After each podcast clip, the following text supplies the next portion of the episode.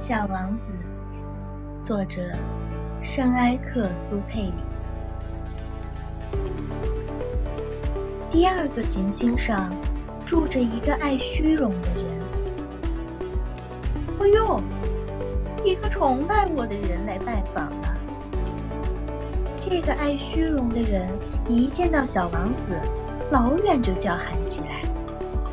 在那些爱虚荣的眼里，别人都成了他们的崇拜者。你好，小王子说道：“你的帽子很奇怪啊。”这是为了向人致意用的。爱虚荣的人回答道：“当人们向我欢呼的时候，我就用帽子向他们致意。可惜。”没有一个人经过这里。小王子不解其意，说道：“哦，是吗？”爱虚荣的人向小王子建议道：“你用一只手去拍另一只手。”小王子就拍起巴掌来。这位爱虚荣者就谦逊地举起帽子，向小王子致意。小王子心想：“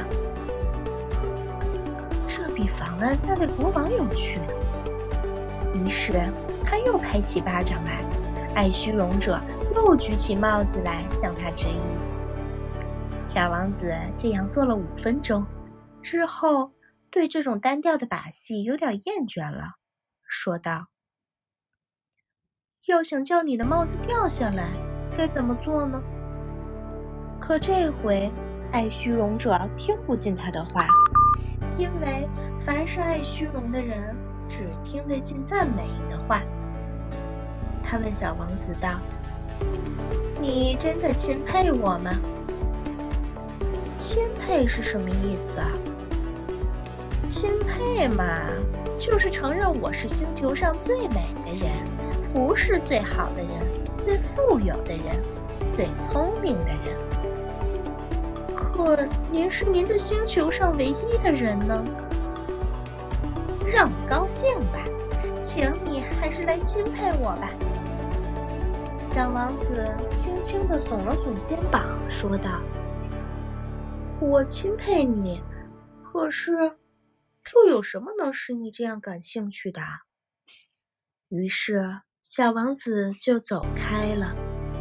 小王子在路上自言自语地说了一句：“这些大人肯定是十分古怪的。”